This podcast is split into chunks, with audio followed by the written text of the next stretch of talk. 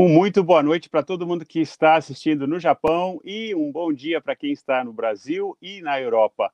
Aqui é o Renato Brandão Live, começando mais uma edição hoje com um grande fotógrafo, um fotógrafo com F maiúsculo, que está lá na Austrália, um brasileiro que já morou, já trabalhou com a gente aqui no Japão e hoje está lá em Melbourne, na Austrália, o Ricardo Yamamoto. Vocês vão gostar muito de conversar com esse cara super interessante, divertido e um talento enorme de fotografia e o assunto hoje é fotografia. Quem gosta de fotografia ou quem tem interesse em geral sobre a mídia, sobre é, publicações, é, moda, tudo que está ligado com fotografia, não deixe de participar, mande suas perguntas, é, vocês vão gostar muito de, de ver a, a simplicidade e a, o talento que, que sai assim naturalmente quando o Ricardo fala desse assunto. Ele trabalhou com a gente aqui na, na IPC, né, na época que eu fazia televisão, e na época a gente tinha a revista Vitrine, que fez muito sucesso, e a gente ficava espantado, assim, com, com a, a acho que mais o que para mim sempre assim que, que impressionou muito que apesar de todo esse talento ele era uma pessoa totalmente é, sem ego assim uma pessoa muito uh, é, simples né assim que fala da fotografia com muita naturalidade e como se fosse uma coisa que um dom que todo mundo tivesse né Hoje em dia, todos nós nos achamos fotógrafos, né? Isso que é interessante, porque a gente tem muito mais acesso a celulares, né? A máquinas, é, as máquinas boas ficaram mais baratas, as digitais. E, mas na verdade, é, quando você encontra, né, uma pessoa que realmente tem o talento da fotografia, isso é muito óbvio, né? Pelo menos para mim, assim. Isso é o caso do Ricardo, quer dizer, é por isso que a gente falou um fotógrafo é, com F maiúsculo. Foi a, quem falou isso na verdade foi o Lincoln, né, que está nos ajudando lá no, no Belém, Lincoln Saito. É, lembrando para todo mundo que a, o Renato Brandão Live vai ao ar todos os sábados à noite aqui é, no Japão, nove da noite, nove horas da manhã no Brasil, horário novo, né, um pouquinho mais confortável, né, o pessoal estava tendo que acordar muito cedo lá no Brasil. E é, para quem está em Londres e em Lisboa ou em Portugal, como a, a nossa amiga é, Sônia Del Campo, que está lá em, no Porto, né? Eu também tem um amigo que sempre assiste lá de Lisboa. O horário é meio-dia. É, a Cristina também assistindo de Londres, meio-dia. Para quem está em outras partes da Europa, como né, França, Itália, Alemanha, o horário é 13 horas, tá bom? E para quem está na Austrália, como o nosso convidado de hoje, o Ricardo Yamamoto, ficou um pouco tarde, né? 23 horas. Espero que vocês é, gostem da noite para poder acompanhar até o fim a nossa conversa sem ficar com muito sono aí. Mas é isso aí, uma semana de muitos acontecimentos, né? A gente está aqui na, na batalha é, contra o coronavírus, lembrando que toda essa conversa das lives aqui na, na página do Japão aqui, que foi uma ideia do Milton Muranaga, que está acompanhando a gente lá é, de Nagoya. Está muito frio lá, pelo jeito, né? Fiquei sabendo essa semana nevou de novo, né? Aqui em Tóquio também está bastante frio. É, mas essa ideia toda surgiu por causa né, dessa crise enorme da, né, do coronavírus que a gente tem enfrentado já há quase um ano. E é, a ideia principal foi é, levantar o astral, né, porque a gente sabe que não está fácil para ninguém, em todos os sentidos, né, principalmente na parte de insegurança sobre o futuro, né, que gera muita ansiedade. O fato da gente ser estrangeiro, ser imigrante em outro país, isso também agrava a situação, né, porque a gente fica com as, com as, viagens limitadas, então a gente, na verdade, não sabe quando que vai poder viajar outra vez, né, quem viaja, viaja com medo, né, e essa distância dos parentes, dos entes queridos, dos amigos, né, tudo isso, é, por mais que a gente consiga entender racionalmente, né, eu acho que emocionalmente está sendo uma barra para todo mundo, é, eu tento tô vendo que muita gente assim está querendo conversar de novo por telefone, né? Uma coisa que não acontecia há muito tempo. Eu acho que a gente estava é, assim, talvez é, satisfeito só com o contato superficial das redes sociais, das mensagens e tal. Mas hoje em dia é muito comum eu estar tá, assim mandando uma mensagem para alguém e a pessoa falar, você pode falar um pouquinho agora, né? E aí a gente entra numa conversa por telefone que às vezes dura um tempão, porque eu sinto que as pessoas estão precisando desse contato, né? A gente está, por mais que a gente esteja tentando ser forte, tentando sobreviver a essa crise, está fazendo falta, né? Esse contato humano. Para mim, com certeza está.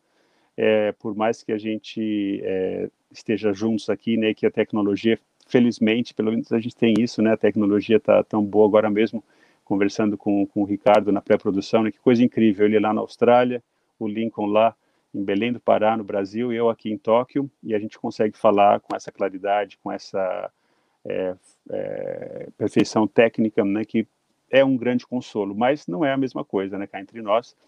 É, hoje eu consegui ir para um concerto de música clássica, está tendo concertos aqui em Tóquio com muito cuidado, né? A gente não pode falar bravo, né? Eles fazem esse anúncio, não falem bravo, né? Porque é um concerto de música clássica, porque fica todo mundo ali em silêncio, tal, todo mundo com máscara, claro, distanciamento social na entrada, na saída, as pessoas vão saindo. Eu fiz questão de ir nesse concerto porque foi uma coisa maravilhosa. Uma aluna minha da escola primária, com apenas oito anos, tocou um concerto do Paganini, uma coisa assim fenomenal, né? Aquela menininha que a gente via na escola de uniforme, ele subiu no palco do Suntory Hall, né, que é um, uma das principais salas de concertos aqui de Tóquio e deu um concerto maravilhoso, né, com a orquestra é, nova orquestra filarmônica de Tóquio, maravilhoso. E isso a, ah, me alegrou muito, assim. Eu sei que é, em Portugal, na, na, Inglaterra, em vários países os concertos estão suspensos ainda. Para mim é, foi uma, uma, alegria muito grande voltar a ver um concerto ao, ao vivo, né, assim, de música clássica porque para mim é uma parte importante assim da minha vida. Eu vou com muita frequência e eu estava sentindo muita falta. Por mais que a gente escute em casa, não é a mesma coisa, né? É, não teve aglomeração, não estou indo em nenhum lugar de aglomeração, claro. Continuem também evitando, tomem muito cuidado, né, com essa coisa da aglomeração, né, que a gente viu que uma uma influência lá do Brasil que ficou se vangloriando que estava né, na aglomeração de novo, estava na, na balada infelizmente faleceu, né? Pegou o Covid e faleceu. Então, é, assim, a gente tem que tomar muito cuidado, né? Com, com a nossa, o que a gente faz, onde a gente vai. E, claro, continuar sempre usando a máscara. Né? Essa semana, uma notícia muito triste, que um estudo feito aí na Austrália, onde você está, né, Ricardo, que é, fez uma avaliação né, da reação do coronavírus de todos, quase todos os países, quase 100 países, na verdade não todos, né, mas um grande número de países, e o Brasil ficou em último lugar. Pois é, esse é o preço que a gente está pagando aí com, a, com, as nossas decisões políticas, nas nossas eleições, que realmente está sendo um desastre. Né? O Brasil está é, tá em segundo lugar em número de mortos, mas quando você coloca mortos per capita, está né, tá bem na frente dos Estados Unidos, que os Estados Unidos tem mais mortos, só que os Estados Unidos tem o dobro da nossa população, né? Como vocês sabem.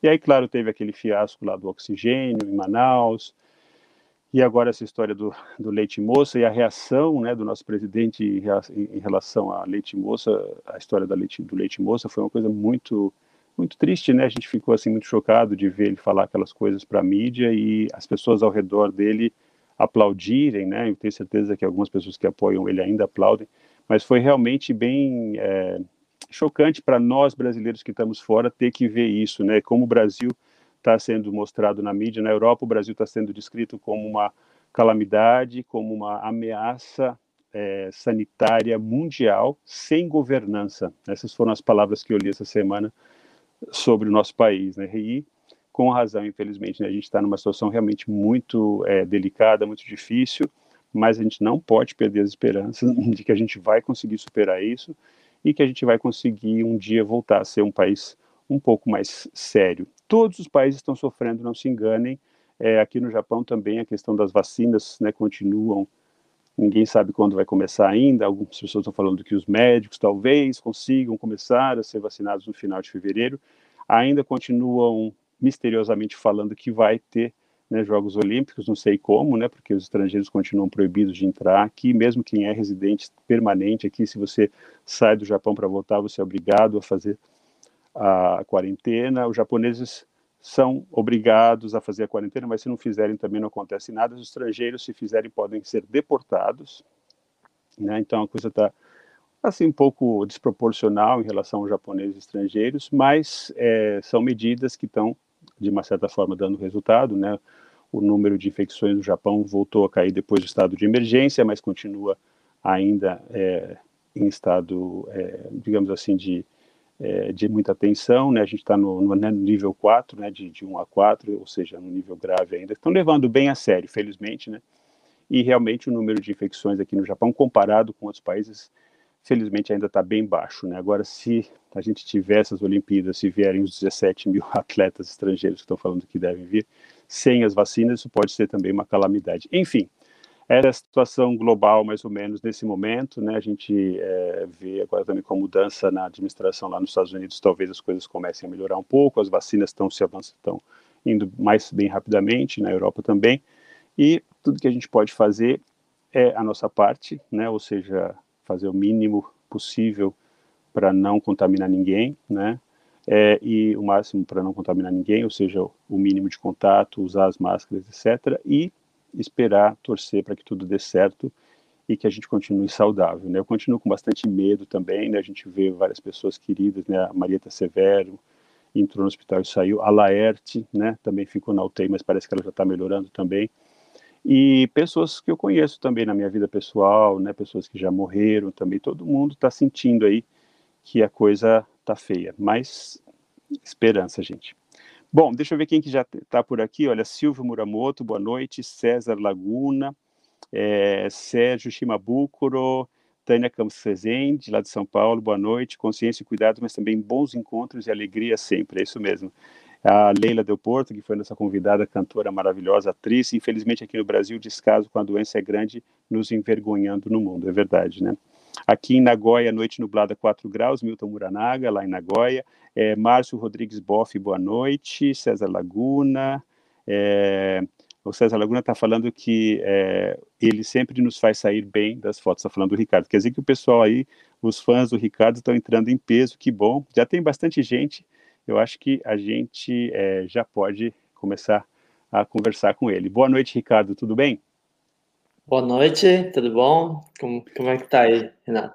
Tudo jóia, com um pouco de frio, né? Você aí em Melbourne, na Austrália, né? Que coisa interessante. Foi a cidade onde eu morei antes de vir para o Japão. É. E você uhum. fez o caminho inverso. A gente se conheceu aqui. Aí você, acho que a gente trocou de lugar, né? Eu peguei o meu lugar e para você sentar aí agora. É, provavelmente. Uhum. E como é, é que tá a vida tá aí? Ruim, tá, tá, gostando de morar aí?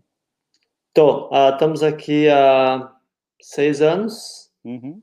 É, é mais fácil de adaptar do que no Japão, né? Então, assim, a gente está levando uma vida normal, como todo mundo aí, e, né? Uhum. Tá bom, né? Eu e você casou com uma australiana linda, né? Chinesa, de Hong Kong, Isso, uma é. filhinha. Como é que conta pra gente? Como é que foi? Onde vocês se conheceram? A gente se conheceu aí no Japão, no, lá no restaurante Kibon, lá em Asakusa, em Tóquio. Não Olha sei se só. você já foi lá. Sim, já fui. É?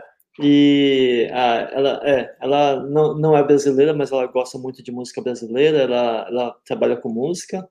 E a gente se conheceu lá, né, deu terremoto em 2011 uhum. e decidimos ir para o Brasil. Né, ela, ela foi para a Austrália porque não, não dava para. Ela estava morando no Japão também, então?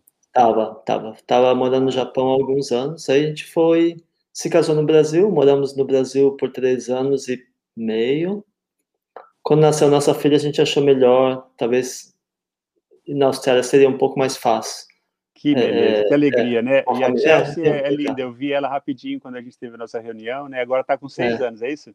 Seis anos, isso. É, passa Olha rápido. Que uhum. maravilha. Australianinha. Né? É. meio australiana, meio brasileira, meio chinesa.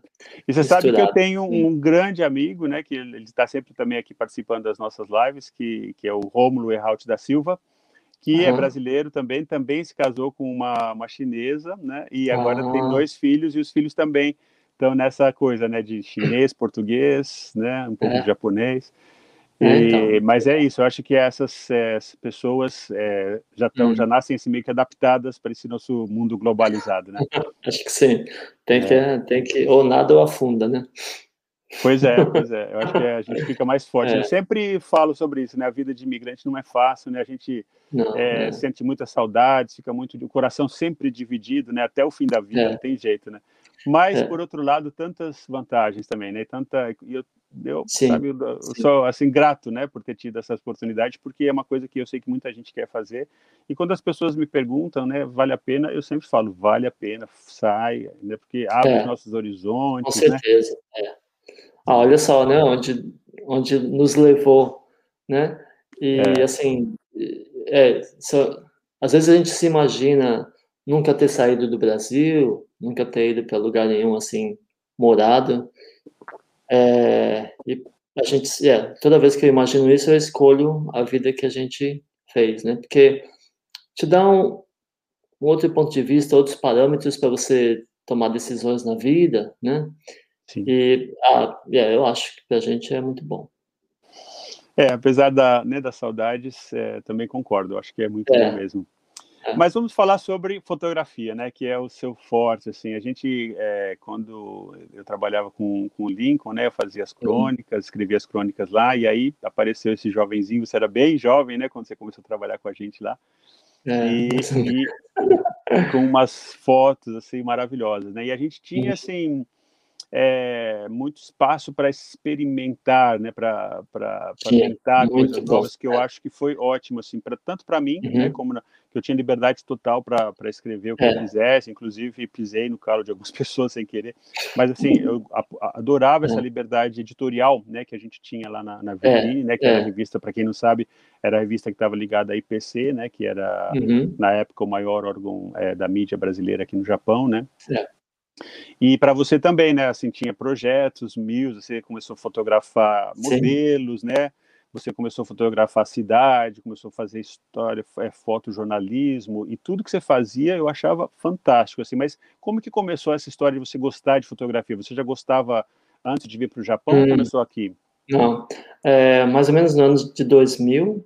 Uhum. É, por curiosidade, comprei uma câmera, uma Nikon F60, que era a Nikon mais básica das, uh, das é, SLR. Até uhum. esqueci o nome. Enfim, essas com o, o, o espelho que você troca as lentes. Sim, sim. Aí comecei. Ainda comecei... não eram digitais, né, nessa época? Não, não, nessa época nem, nem, nem se ouvia falar, acho que em digital.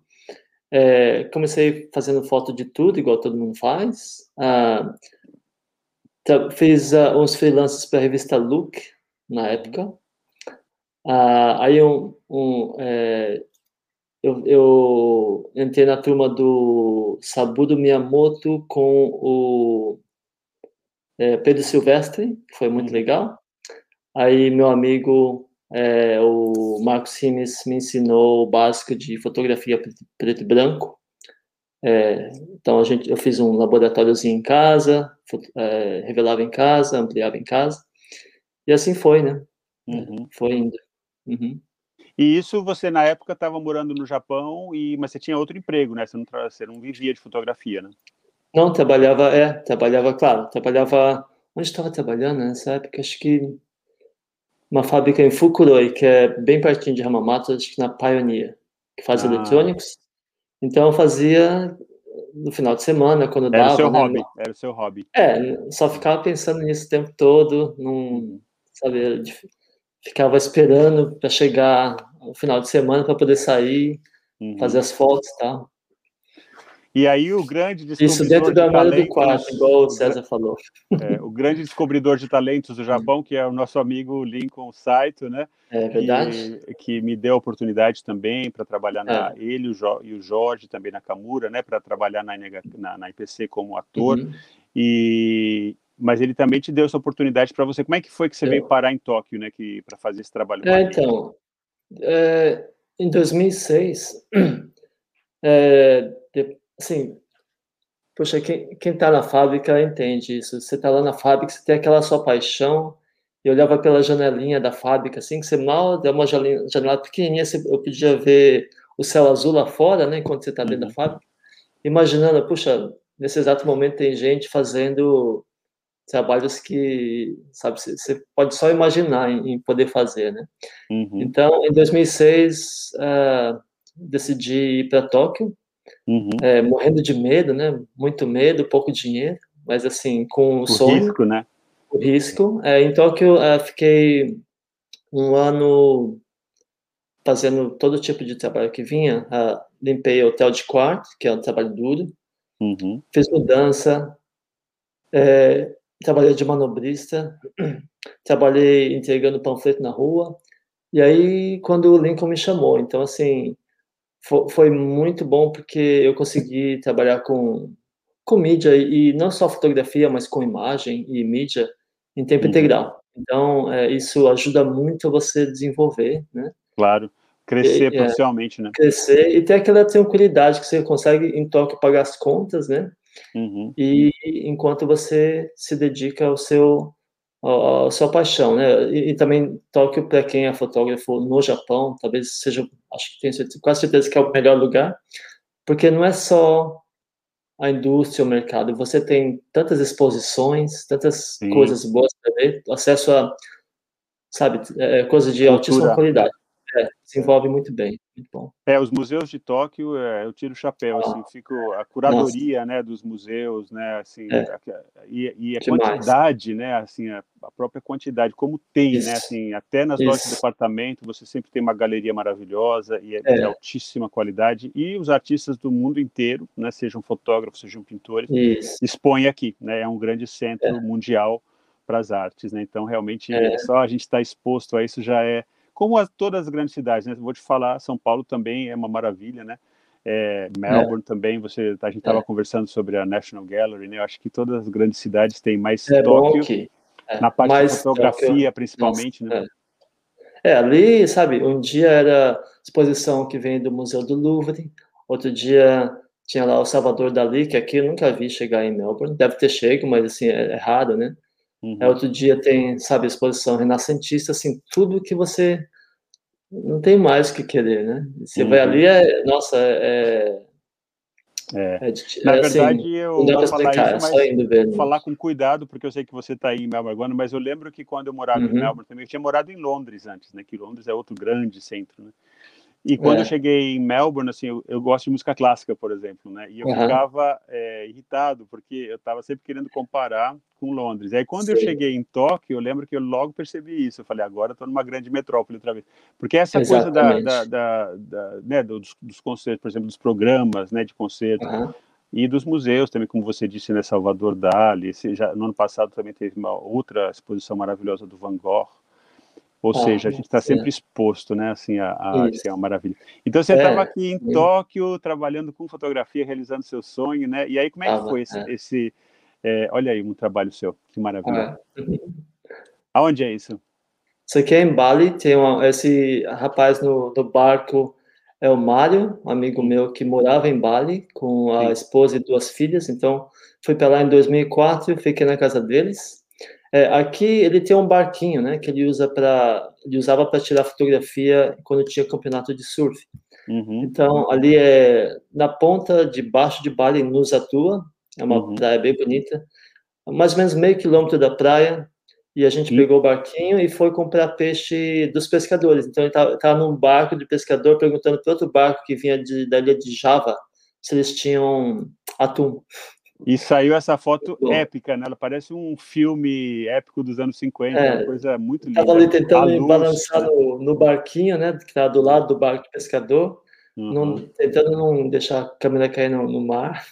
Que maravilhosa. Olha só, já tem um comentário aí. Meu Deus, que espetáculo essa foto, linda demais. Essa é a, é a Lena ah, do Porto, uma artista lá de São Paulo. Então, olha só, é, como, é que, como é que é essa coisa da fotografia? A gente estava falando antes, né? Todo mundo hoje hum. se, é, pode ser fotógrafo, porque a gente tem, você vê, né, a qualidade que a gente tem, por exemplo, na, é. nessa pequena câmera do, do iPhone, por exemplo, né? Agora tem o, o meu uhum. iPhone já é, ainda é o 10, né? Mas já saiu o 11 e tal. Então, é. É, fica essa, essa competição, assim, mas a gente estava falando uma coisa que a gente aprendeu com você, é que o equipamento não é tudo, né? Pelo contrário, quer dizer, com uma coisa mais limitada, às vezes, isso pode te uhum. incentivar a fazer uma coisa mais criativa, né? Como é que é isso? Olha essa foto também. Pode falar dessa foto primeiro e depois explicar isso. Como é que é essa coisa ah. do equipamento? Essa foto foi é, durante quando a gente estava é, produzindo para a Globo, para a novela Morde a Sopra. Ah, lembro. Eu estava, é, eles... Uh, meu trabalho era fazer todas as fotos de estilo para a novela, que foi as fotos foram distribuídas nas, uh, nas revistas do Brasil, revista Contigo, o Globo, tal. E aí em Shirakawa a atriz Cristina, puxa, esqueci o, nome, o sobrenome dela, mas Cristina, uhum. que ela participou da novela e estava ali no, no tava fazendo um QQ ali um, um, e a gente fez essa foto. Ali é Shirakawa, é que, né? É, se não me engano. É Shirakawa, cidade, exatamente, em Gifu. É, que, é. que, tem aqueles, é, para quem não conhece o Japão, é uma cidade muito típica, por isso que foi escolhida pela Globo, né, pra, pra, como cenário da novela, porque são essas casas com o telhado de, de palha, né, que são bem, bem, raras, mesmo aqui no Japão. Era uma coisa muito comum antigamente, mas hoje tem bem pouco, né? É verdade. E a questão da fotografia é, é assim, eu, eu, eu, assim, eu sei que no Japão é muito rico em equipamentos. Uhum. É uma maravilha em equipamento. Você vai lá no Yodobashi Câmera, vai em outras lojas, tem muito equipamento, né? E é fácil você é, meio que colocar o carro na frente dos bois, assim, e muito atrás do equipamento e pouco atrás da fotografia, se faz, uhum. se fizer assim. E assim, eu eu não eu, eu me recuso a aceitar que para fazer boa fotografia você precisa ter dinheiro, você precisa ter um bom equipamento, uhum. investir muito. Para mim assim, tem que ser uma coisa, eu quero eu, quero ver a fotografia como uma coisa mais como uma coisa mais democrática Uhum. Você pode comprar uma, uma, câmera, aquelas câmeras de plástico que tinha antes com filme, Sim. ou no seu celular e, sabe, conseguir fazer uma coisa uhum. que você pode chamar de fotografia, Vai é te dar aquela... é, questão, é questão da forma e do hum. conteúdo, né? Quer dizer, é uma coisa que a gente pode até falar é. que o Japão peca é, nesse sentido em várias áreas, né? Por exemplo, a gente vê sempre na música pop, por exemplo, que tem muita produção, uhum. né? Assim, é. uma produção absurda, mas o conteúdo em si, as letras das músicas, por exemplo, deixa um pouco a é. desejar, né? A gente pode falar isso é. também da fotografia, pode falar isso da moda, né? Que o Japão sempre é. tem tanto, até do ensino de inglês, né? Assim, saindo um pouco aqui, olha o ator da Globo aí, né? Ah, não, não, esse aí é um rapaz. Aqui, em, é, uma das primeiras, primeiras uh, fotos que eu fiz aqui em Melbourne, um rapaz criou umas fotos e aí eu fui fazer. É, é ah, tipo um, um booking para modelo. É. Isso, é. Fiz ah, um pouquinho no início aqui. Você faz isso ainda, né? Ah, às vezes, assim, né? Não, uhum. Já não tem muito saco para fazer alguns tipos de foto, já, né? Já está em é. outra fase. Mas só para falar daquela coisa do inglês, né? Que a gente, uma coisa que eu uhum. sinto, assim, que, por exemplo, o Japão é, é o terceiro país mais rico do mundo, né? E a gente tem é. tanta é, instalação, né? Tanta é. ferramenta para poder ensinar inglês, mas o ensino de inglês aqui no Japão, comparado até com China e com Coreia do Sul, é um pouco atrasado ainda, né? Isso é. porque é, não é só você ter né, o equipamento, você tem que ter a mentalidade. Eu acho que isso se aplica também à fotografia, né? Sim. É, eu acredito que sim. Puxa, eu, um, eu como eu falei, quando a gente falou de ir para Tóquio, né, é uma decisão muito difícil.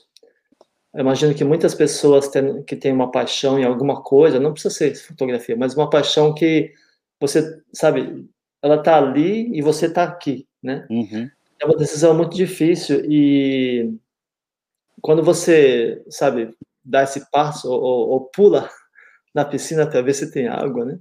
Sim. É, acho que assim é, é, legal você não, assim, eu não queria ficar preso às, às regras ou ao tipo de estética que já existia, ou tipo de estética que era seguida ou que uhum. fazia sucesso, né? Já que você, sabe, deu esse passo tão grande, sim, talvez, como é numa, pelo menos em área criativa, é legal você desenvolver o seu próprio, né? Assim, sim. claro um que você ótimo... tem muita inspiração, mas faz o seu próprio, sabe? Fotografia não tem regra, né? É, essas fotografias que você fazia urbanas de Tóquio são as minhas favoritas, assim, que a gente está vendo agora é. é uma modelo deve ah, é. metrô de Tóquio, né? Ou é em é. Melbourne? Acho que é Tóquio. Essa é, né? é, essa é a Josi Shida, uhum. que é modelo lá em Tóquio. Ah, eu Sim. falei com ela recentemente um pouquinho pelo Instagram. Uhum. Linda. E, é, é, e ela fez muito trabalho em Tóquio, fez em, na Coreia.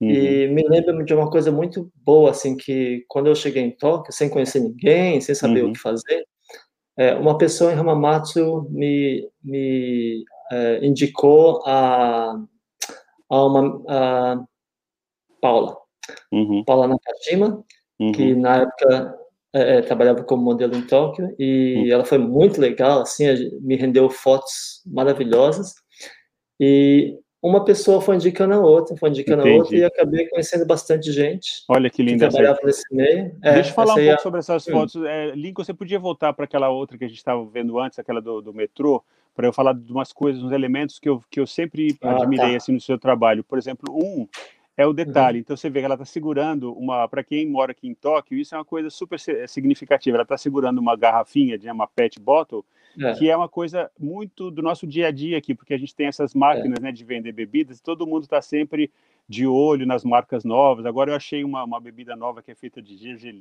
que abaixa a pressão. É. Então isso é, isso é um detalhe. O outro, assim, o, o trem em movimento, né, que já dá essa, essa, essa dinâmica, né, que você criou entre essa, é. é. essa still, né, essa parte é, bem tranquila dela, e o uhum. trem em movimento, que é a nossa vida frenética, que terceiro as Isso. roupas, né, assim, um pouco bem urbano, nessa né, coisa um pouco fora é. de esquadro, assim, o cabelo, maravilhosa essa foto. E a outra, né, aquela que, que o Lincoln tinha mostrado agora há pouco, com o kimono, uhum. né, também, aí a gente, é. um lado tradicional, mas com o seu olhar, né, o olhar do Ricardo Yamamoto, assim, que eu acho fantástico, que você consegue pegar, assim, tanto o enquadramento dessa foto, o fato uhum. dela estar de costas, né, o fundo fora é. De é tudo assim muito é maravilhoso. Parabéns mesmo que você. Olha, tá ah. falando aí a, a, dinâmica da foto é incrível. Estão falando.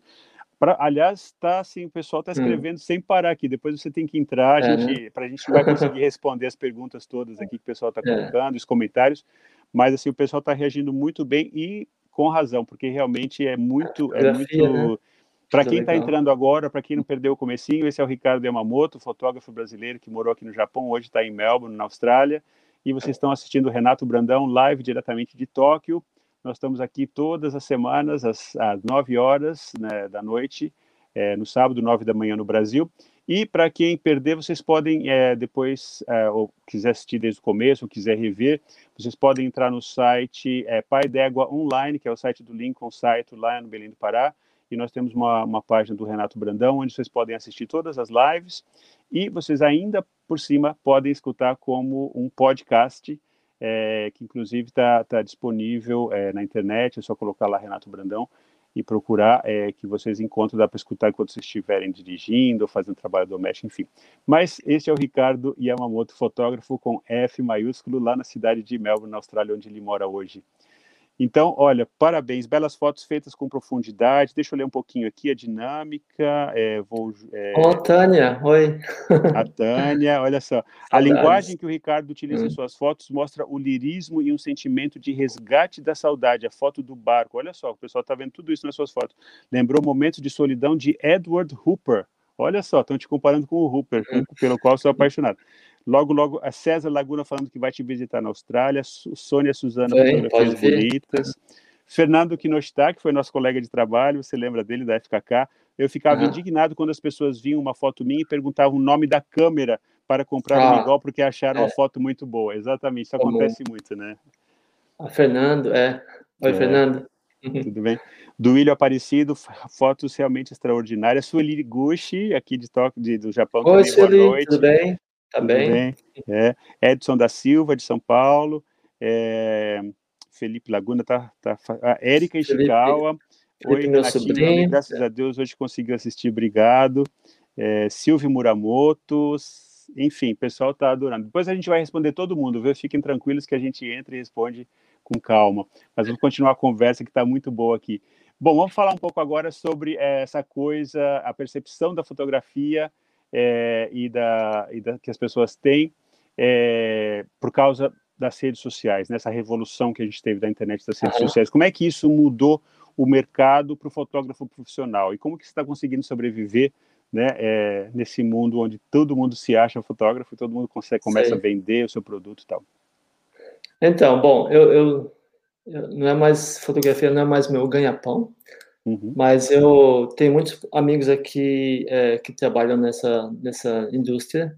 Eu trabalhei num, numa empresa que, é, de estúdios também. E, assim, mas desde, desde que a fotografia digital começou, começou assim, de fato, né? Que tinha qualidade para você começar a comparar e as pessoas começarem a migrar. Uhum. É, mudou muita coisa. Aí tem as redes sociais, tem a internet. Então, assim, de forma que fotografia agora é uma, é uma atividade de massa, né? Todo mundo Sim. tem acesso, todo mundo tem uma câmera no bolso, todo mundo é fotógrafo.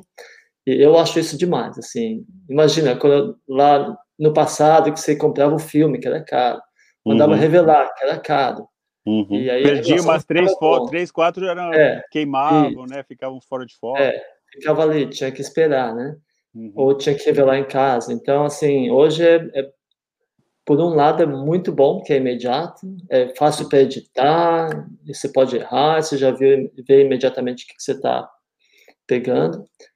É, mas, por outro lado, para quem quer entrar no, nessa indústria e se destacar e, e sabe, chamar atenção, fica mais difícil, né? Porque tem muito mais gente, é difícil Sim. você se destacar. Então, assim, é, por exemplo, e, e outras, outros tipos de trabalho que antes havia para fotógrafos, sei uhum. lá, revistas, é, jornais, estúdio de retrato, festa de aniversário, isso tudo meio que desaparecendo, está morrendo, né?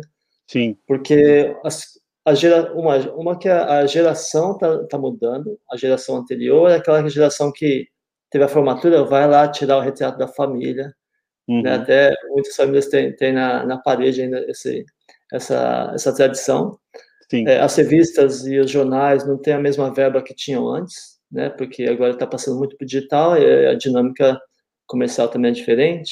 Sim. Então, assim, é, é, esse, esse, acho que esse lado do mercado para fotógrafos e, e, pessoal que trabalha com criatividade, é, acho que mudou bastante. Por outro lado, eu vejo que um, um mercado muito grande, grande que está se expandindo ainda são as empresas Sim. e as marcas é, que precisam muito de conteúdo, porque hoje em dia não adianta só colocar uma propaganda na TV ou na revista ou no, no site, toda marca precisa de ter uma história, Sim. tem que ter uma narrativa, tem que ter, sabe, é muita imagem porque tem redes sociais, então ajuda nisso. É, é, você precisa, é, eu sou formado em marketing, né, fiz marketing também, então você precisa ter uma certa frequência, uma certa quantia e qualidade uhum. de, de conteúdo, que isso movimenta muita gente, né, as empresas grandes conseguem, é, têm condições de contratar equipes de equipes criativas, tal. Então, acho que essa parte é uma parte boa. E também quem trabalha mais com arte é tentar conseguir a, uhum. os grants, não sei uhum. como fala em português, as, as bolsas, né, a, uhum. financiamento para fazer um os auxílios, né, os auxílios financeiros que às é, vezes vêm é. do governo, às vezes vêm de é, instituições privadas, né, sempre tem também. Né? Exatamente. É. É. Mas a questão da uma coisa que a gente conversou também que eu também acho difícil assim porque não gosto hum. muito, mas assim a, a pressão para as pessoas fazerem autopromoção, né? E isso é uma coisa hum. assim terrível porque você acaba vendo que as pessoas às vezes conseguem se destacar ou conseguem ter uma é. vida é, pública bem sucedida mais pelo talento de marketing do que pelo conteúdo em si, né? Você está uma é. pessoa sem querer criticá-lo porque, é. É, porque eu gosto da verdade dele, mas o Felipe Neto acho que é um bom exemplo disso. Quer dizer, o Felipe Neto, de uma hora para outra, virou esse, esse fenômeno no Brasil, né, uhum. como influenciador e tudo, mas aí de vez em quando você vê que ele é, falta um pouco de conteúdo. Por exemplo, ele fez um comentário essa semana sobre é, que, que, as crianças não deveriam ler os clássicos. Falou uma bobagem lá e criou uma, uma, uhum. uma, uma, polêmica, mas na verdade a polêmica Sim. também é parte do trabalho dele, né? Mas é. o que eu quero dizer é o seguinte, que é, ali a gente vê que o marketing, né, é uhum. é muito maior do que o é. conteúdo. Como que você vê isso? Assim, você tem vontade de se autopromover? eu acho que não, pelo que eu te conheço. Você me conhece, né, é, eu assim, eu sou a pior pessoa para me autopromover. É, é, Mas ao mesmo tempo a gente precisa também de um pouco disso, né? A gente precisa e é o que me falta, eu acho, uhum. né? Assim, sou uhum. muito ruim nessa parte e eu acho eu admiro as pessoas que conseguem, sabe, sem, sendo honesto, né?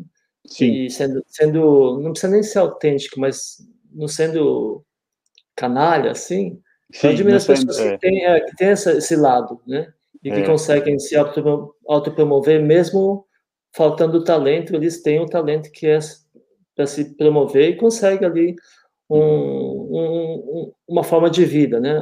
E, e também outra coisa que é da forma que a mídia é, é, funciona, a mecânica da mídia e, e, dos views e do e como isso pode atrair é, é, patrocínios, né? Uhum. Do jeito que a mecânica funciona, ele meio que leva muitas pessoas para esse para esse lado. Sim. Porque é, é, é, os cliques, são os cliques, a quantidade de visualizações, mais do que se o que você está falando tem alguma validade, sabe? Uhum ou, ou algum valor, é mais. Um valor, exato. É, então, como a, a, mecânica acho que leva muitas uhum. pessoas a fazer isso. Então, o que você incentiva acaba acontecendo, uhum. né? Naturalmente. Sim, e por outro lado também a gente, quer dizer, eu tenho essa certeza de que a qualidade é, nunca vai ser substituída pelo marketing. Um exemplo disso, eu acho que é, é a pessoa que, é. eu, que, eu, quero falar sobre ah. ela agora, porque eu sei que você conheceu pessoalmente, é o Sebastião Salgado, né, que talvez uhum, é, seja o maior fotógrafo brasileiro vivo, com certeza, né, mais reconhecido é, mundialmente e hum. mais incrível mesmo, trabalho variadíssimo, né, duas coisas que vêm à mente, quer dizer, a primeira coisa que eu vi dele que foi o trabalho da, da Serra Pelada, né, que ficou na mente oh, é, de todo mundo por é. causa das imagens que ele tirou, e depois uhum. aquela sequência maravilhosa da África, né, que ele fez mais recentemente, que continua sendo também outra é, é obra-prima. Mas conta pra é. gente, é, você conheceu ele em duas ocasiões, né, como é que foi esse contato com esse grande mestre da fotografia ah, então. brasileira? Então. Primeiro, eu acho que o, o Sebastião Salgado é um dos melhores, se não for o melhor, mundial e eu te, logo te digo por quê. Enfim, é, é, Sebastião Salgado, assim, quando você começa. Eu, quando eu comecei a fotografia. Ah, é, você com ele. É, eu com ele no, aí em Tóquio. É, você meio que vai começa a ter seus ídolos, né? Então eu tive meus ídolos, Sebastião Salgado e o Henri Cartier-Bresson, que é o francês, uhum. que é da, era da agência Magnum, também o Sebastião Salgado também era nos anos até os anos 90.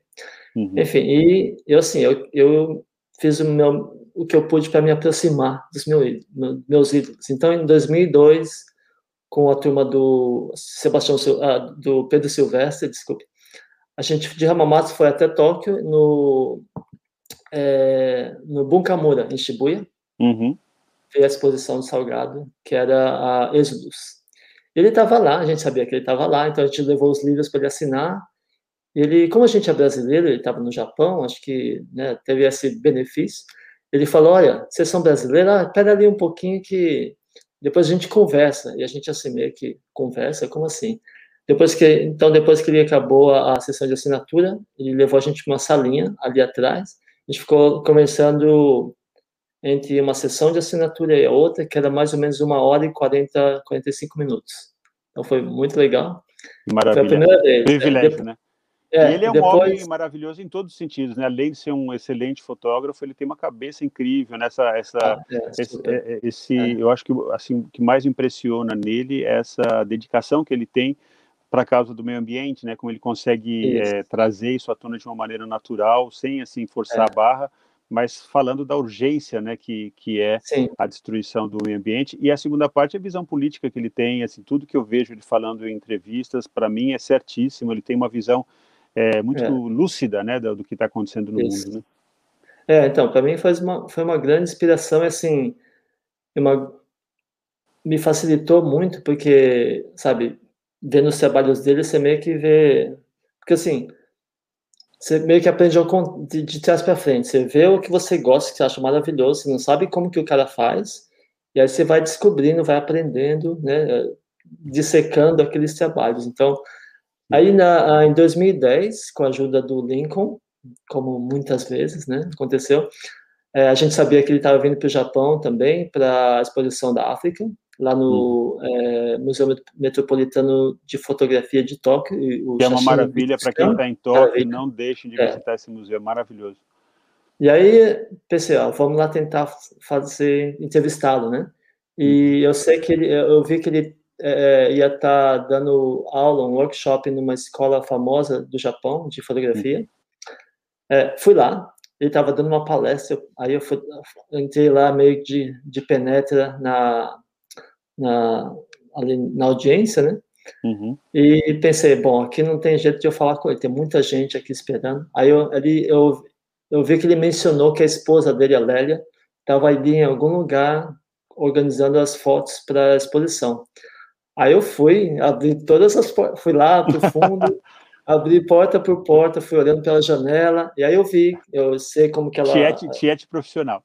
É, fui lá na, na, na sala onde ela estava, me apresentei, né, falei que a gente queria, falei que eu trabalhava na IPC, e que a gente queria é, uma, uma entrevista com ele, então a gente conseguiu uma entrevista com ele, por teimosia. E... Eu lembro dessa entrevista, é. foi, ficou muito boa, foi bem, bem editada, ficou ah, linda. Foi, é, foi muito legal. É, ele falou das viagens e tal. A gente conseguiu uma hora com ele ali no uh, Shashin Biditskan, onde a exposição estava uhum. correndo. Uhum. E, e, aí, mencionando o que eu te falei no início, que quando a gente estava esperando o Sebastião Salgado, ali ficamos 10, 15 minutos montando a luz, tá, o Lincoln estava lá, e aí você conversa com o pessoal, o staff do, uhum. do museu, né, japoneses, e a gente, eu perguntei lá, como é que tá, né, tá, vai ver bastante gente, e eles falam, olha, quando o Salgado vem, sempre lota. E assim, eles falaram que com mais ninguém lota, é só com ele, assim, que tem esse nível de atendência, né? Popularidade, é. Popularidade, né? é, é, impressionante. Então, assim, não é um o melhor nós, né? do Brasil, ele é, acho é. que é, é assim, o pessoal ficou todo... Mesmo é, o pessoal que trabalha coisas... com isso, é, é um evento especial para eles. Né? Eu sempre falo, né, tem muitos amigos que estão tão decepcionados com esse momento político, né, a gente vê o presidente mandando uhum. jornalista tomar naquele lugar, essas coisas baixo, baixo nível, né, que a gente está é, vivendo. Uhum. Eu sempre falo, é, mas vamos lembrar dos grandes brasileiros, né, porque a gente tem o Sebastião Salgado, a gente tem a Fernanda é. Montenegro, a gente tem o Chico uhum. Buarque, né, a gente continua sendo um país maravilhoso, apesar desse, desse momento negro que a é. gente está passando. É, é verdade. Um grande orgulho, é. né, para nós brasileiros que estamos fora, principalmente saber ouvir isso, né, de um japonês que só uhum. lota, né, o museu de, de, de fotografia é, não, de Tóquio, quando é. vem, quando vem Sebastião Salgado, né, para nós é um grande orgulho. E ele realmente merece, né? Eu escolhi o ídolo certo, né? Tá vendo? exatamente. Olha, a gente está mostrando aí, pode mostrar de novo o link com esses dois links aí para o Ricardo, para quem quiser conhecer mais o trabalho dele, olha, tem a página do Facebook, né, que é ricardo, ricardo y.8, né, que é Ricardo Yamamoto, e é, esse www.discovernikkei.org tem uma página dele, então vocês entrem, entrem nesse site aí que é o discovernikkei.org, né, organização, e aí procurem lá. Ricardo Yamamoto que vocês vão encontrar vários trabalhos. Nós vamos mostrar mais algumas fotos, acho que tem outras aí que a gente gostaria de. O pessoal tá, tá curtindo tanto ver suas fotos, olha aí. Essa é, aí que, é. que é? Ah, Essa já sei, foi... são estudantes brasileiros, né? Isso, então, é, um, é em Hamamatsu, uhum. é, mais ou menos em 2002, é, uma escola brasileira estava apresentando Uhum. É, ali em Hamamatsu, acho que era um festival multicultural. E são crianças. Você como como cronista fotográfico foi muito importante para nós, assim, porque a gente tem agora uhum. essa esse registro fotográfico de como era o dia a dia, né, dos brasileiros no, no momento, quer dizer, hoje a gente ainda tem a comunidade é. comunidade brasileira, mas foi um momento muito especial, né, assim, o pré 2008, né, quando a gente estava naquele é. auge e com tantas escolas é. brasileiras e você olha olha que maravilha essa foto, eu adoro essa foto. Fala para ah, da Paula, uhum. na lavanderia ali, a gente estava fazendo umas fotos aquele dia, a Paula Nakashima, uhum. e aí essa aí é no Days Japan, que é uma revista de fotojornalismo japonesa, né? Sim, sim. E é, foi muito legal ter uhum. trabalho publicado lá. É, isso, é, essas fotos preto e branco que você faz me lembram muito da revista Time Out, que é uma revista inglesa, onde hoje ela ah, é um site e tudo, mas eu trabalhava na revista hum é, física em Londres, quando eu morei lá sei. como estudante. Ah, e, e, vinham fotografias em preto e branco o tempo inteiro. E eles sempre apostavam também nesse tipo de, é, de fotojornalismo, assim, um pouco é, artístico, né, que você faz também. É, é. é. gostei, eu gostava muito. É a foto da Paula. E ali aquela outra foto, aquela outra capa de revista era Spot, que é uma revista, essa daí, uhum. que é uma revista é, produzida pelo São Paulo Fashion Week. Ah, sim. Então, essa aí era sobre meu, meu trabalho com modelos brasileiros no Japão, né? E é, é, é isso. Bom, aliás, um grande fenômeno também, né? Inclusive, até hoje a gente tem vários modelos brasileiros que continuam trabalhando aqui, né? Foi uma é. época, eu lembro que a, a, IPC foi muito importante também, porque a gente fazia concursos, né? Assim, a gente tinha, Sim. olha só que linda essa menina brasileira também, né? Samanta. É. é. Essa então, aí foi? E eu, é, conversando com fotógrafos aqui, com revistas também, a gente tem é, uma coisa que é, tem o tipo de foto que os japoneses chamam de beauty, né? Ou seja, que é rosto. E nesse quesito, as, as brasileiras, elas são muito famosas aqui, porque elas têm geralmente essa, essa mistura, né? É. Então você vê uma, uns traços japoneses, mas com os olhos claros, né? Exatamente. E principalmente essa mistura da onde você vem, que eu acho que são uh, os brasileiros mais lindos, né? Que são os brasileiros hum. Nikkeis misturados com os italianos, né, no norte do Paraná. Ah. Você vem de Londrina, né? Vem de Londrina, é verdade. Tem muitos amigos nessa região, a gente tem muitos brasileiros aqui que você sabe são de Londrina, é. né? Mas é. essa, essa mistura, né, nipo-brasileira, realmente, e italiana também, maravilhosa. Quem são? É. Ah, olha só, é o Tom Cruise. Tom Cruise, a esposa na época, né, uhum. Katie Holmes, eles, uhum. é, ele veio para promover aquele filme Valkyrie. Exatamente, eu lembro disso, é. é. Acho que era no Festival de Cinema de Tóquio, se não me engano, não era? Poxa, não lembro, Renato. Porque Talvez. Ele, vinha várias vezes para é. cá, né, na verdade. Ele é muito querido frio, aqui, né? É, é, é ah, também, né, poxa, hum. ele chegou, tava frio, tava nevando, a Kate Holmes desapareceu depois de cinco minutos, porque ela estava com aquele tomara que caia na neve, né? Então, devia estar tá frio, mas ele ficou ali. Acho que, ele é muito uh, simpático. Horas, é, assinou é. autógrafo para todo mundo que queria, ficou um tempão ali. Eu já vi. Eu até fui embora, porque assim, é. putz, já fiz minhas fotos, né? Foi embora e ele estava lá ainda. E ele ficou lá. Olha só. Lá, é, é. Que maravilha. Que outras celebridades você. Olha essa, eu adoro. Ah, então esse aí que é o ator da Globo é. que estava aqui para a novela, né? É, o Matheus Solano. Inclusive, a gente vai, é, dedos cruzados, a gente está tentando hum. chamar ele aqui para nossa live. Vamos ver se ele vem. Ah, eu dou um toque para ele, eu ainda tenho contato com ele no Instagram. Ai, e olha, um essa árvore, né? deixa eu dar um, um, toque aqui, duas coisas muito típicas de toque. Essa árvore que é aqui se chama Ichio, né, que é o ginkgo biloba, que é uma árvore uhum. que fica maravilhosa em dezembro, né? Fica dessa cor dourada, isso aí não é filtro, né? É a cor da árvore mesmo, né? E atrás é, é a pagoda do templo de Asakusa, que é um dos é. templos mais, é, mais conhecidos de Tóquio, né? E você vê, tem um carrinho ali, os detalhes, né? Você consegue incluir tantas coisas. Até essa bolsa do Matheus, eu acho que ficou super interessante. Aí, é. é, é Ele estava ali no personagem, né? No personagem dele, que tinha essa bolsa, essa roupa. É. E é, aquele dia foi legal, foi um dia todo mundo estava muito cansado, mas a foto saiu. é. é. E aqui, quem é? É a Diana Esteves, ah, ainda, é, no mesma ocasião, né, para a mesma novela, Módia Sopra. Com um enquadramento é, perfeito do Monte Fuji, bem no meio da fotografia, né, muito lindo. É, fiz bastante foto ne, uh, nesse dia, assim, com ela, porque eles estavam, tinham um tempinho, né, Uhum. E eu falei, vamos fazer foto. E como tinha um monte Fuji, todo mundo queria fazer foto. Então ela, o pessoal uhum. foi mais generoso, me deu um tempo bom, né? Peguei uhum. lá um refletor do, da uhum. equipe e a gente fez bastante foto. Olha aqui, o Marcos Alberto Piani está escrevendo assim: Ricardo, gostaria de saber o que você acha dos fotógrafos japoneses, em particular Nobuyoshi Araki. E a Sônia Suzana perguntou que, que essas fotos que estão atrás de você são suas. Ela está curiosa. Ah, é, é, okay. Então, vamos começar com, a, é, com é. é Piani. Piani. Uh, fotógrafo japonês não conheço muito, para ser honesto. Uhum. É, minhas, meus ídolos, minhas inspirações, por algum motivo, não vinham do Japão, mas do Araki eu fiz, que ele é muito famoso, né? Até uhum. eu conheci um pouquinho. E achava muito legal, assim, ele, pelo, pelo pouco que eu vi do Araki, tinha trabalhos bem assim é, provocantes, né? Uhum. Que não é muito minha linha. É, tinha, tinha um contraste muito forte, assim, que é, eu achava bem legal, porém não era minha linha. Então, assim, uhum. Não, não, é um lado para onde eu fui, mas é muito interessante, achava bem, bem bacana.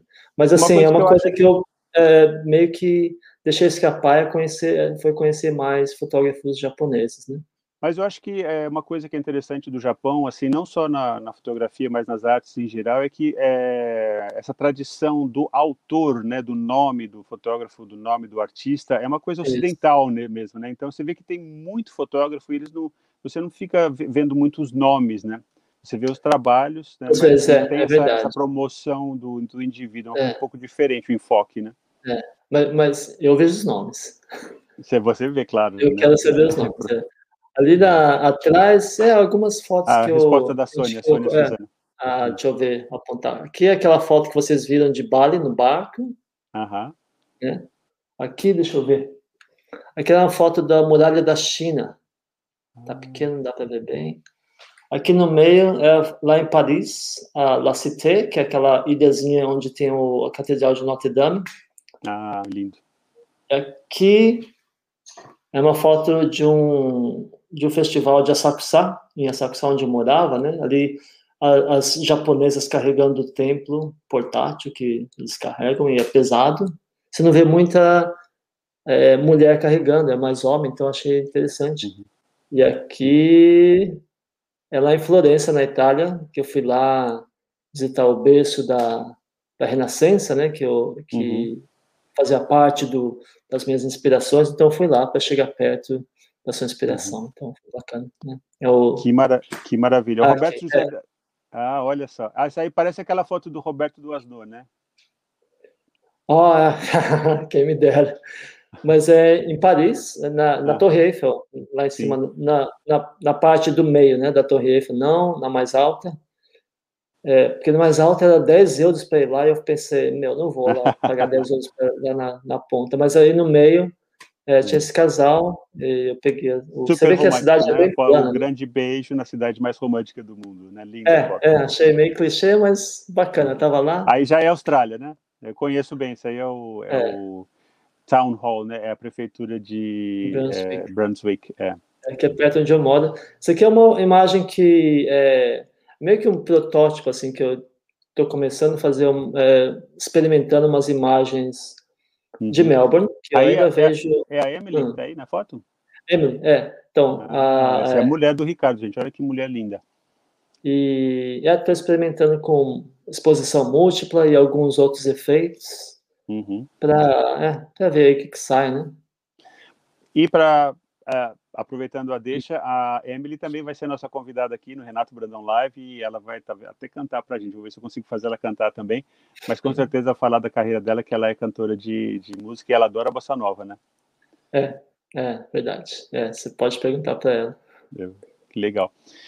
Que legal. E agora, assim, daqui para frente, né? A gente está com, infelizmente, quatro minutos só. Eu nem acredito que passou já tão rápido. É, tem várias coisas que eu gostaria de perguntar para você, mas eu queria perguntar assim para o seu futuro, né? Assim, como você vê o seu futuro e o futuro da fotografia, né? Assim, o que, que vem pela frente aí? Como é que a gente vai é, lidar? E como você lidou com a fotografia durante a pandemia? Teve gente que aproveitou para fazer aquelas fotos maravilhosas das cidades desertas, né? É, mas o que, que você tem? Você tem pensado em foto? Tem como é que está a sua situação agora? Uh, por muito tempo aqui em Melbourne não, não pensei muito em foto, não, quase não fiz só foto da família, né? Porque você está mais concentrado em, em, sabe ter um trabalho, ter onde morar, tal. E ser e pai, né? Essa grande experiência que você teve, né? é, ser, ser pai. E, é, e, também assim, é, se estabilizar, né? Ter uma vida normal. Então, uhum. bom, boa parte do tempo foi uh, gasto nisso. E assim, tem começado a fazer fotos uh, de novo agora, mas como hobby. Uhum. É, ajudo pessoas de orientação para quem quer, né? Pessoal no Japão até, é, via Skype ou via qualquer coisa. E no futuro, não sei, o futuro, vamos ver o que, que o futuro traz para gente, mas assim, é, olhando que tudo que a fotografia me deu, me deu basicamente tudo que eu tenho, todas as pessoas que eu conheci, que é uma jornada, né? Você, você na, naquela ter querendo chegar naquele nível que você imagina, você se joga e embarca numa jornada e nessa jornada você encontra muitas pessoas, encontrei você, encontrei o Lincoln, encontrei tanta gente. No final, o, que tem mais valor para mim são as pessoas que ficam, é a jornada que te leva e que te dá uma vida, né? E te dá as pessoas. E a, a, foto é quase que um, que um extra, assim, sabe? Um sim, meio sim. que você encontrou de passar por aquilo. E, é... Não, e um registro, né? Eu, como eu disse, assim, eu acho que o que você registrou vai ficar para sempre aí nessa esse momento que nós vivemos juntos aqui em Tóquio, né? Os brasileiros aqui no Japão, tudo isso foi felizmente registrado pelas suas lentes. E eu tenho certeza que você ainda é muito jovem, essa jornada ainda está muito longe de terminar. E eu espero, acho que todo mundo aqui que está assistindo está pensando hum. a mesma coisa, que você volte a fotografar, você continue fotografando e que é. seja é. cada vez mais bem sucedido. Desejo muito sucesso para você, que você merece. Obrigado. E que a gente, nossos caminhos continuem se cruzando, né? Eu quase que é. eu visitei aí, né, no ano passado, mas tive que cancelar por causa né, da bendita é. pandemia.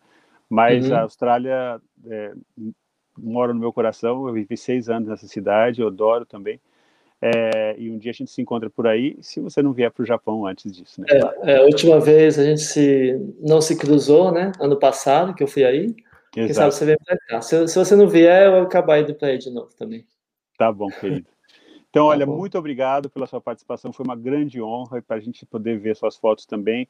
O pessoal que está assistindo, obrigado pela, pelo monte de comentários que vocês mandaram. Desculpa que a gente não conseguiu ficar aqui, porque eu sabia que tinha muito conteúdo aí do Ricardo, hum, mas é. a gente vai é, entrar aqui no site da, do Japão aqui e responder com calma.